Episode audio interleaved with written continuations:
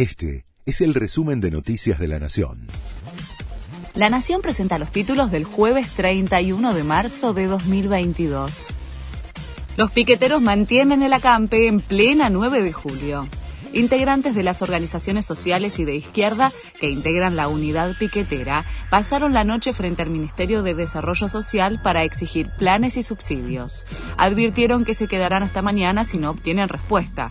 Se espera una nueva jornada complicada de tránsito en el centro porteño. El gobierno evalúa pagar un bono para jubilados y pensionados. ANSES analiza otorgar un bono extra de 8 mil pesos para quienes cobran las jubilaciones y pensiones mínimas, lo que abarcaría a un universo de 5 millones de personas. El pago se efectuaría en abril y el objetivo es que los jubilados y pensionados no pierdan contra la inflación. Rusia anuncia un alto el fuego en Mariupol. Las Fuerzas Armadas rusas abrirán un nuevo corredor humanitario en una de las ciudades más asediadas por la guerra. Mientras, el presidente de Ucrania dijo que la defensa de su país está en un punto de inflexión y pidió a Estados Unidos más asistencia.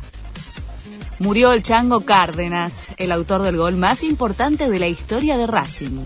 El santiagueño, célebre por el zurdazo a Celtic en el centenario de Montevideo para ganar la Copa Europeo Sudamericana en 1967, tenía 76 años. Hasta siempre, Chango, lo despidió Racing al conocer la noticia. Debuta el VAR en el fútbol local. Empezará a utilizarse esta noche en el partido que jugarán Colón Aldo en el arranque de la octava fecha de la Copa de la Liga y se aplicará en los 14 encuentros de la Primera División.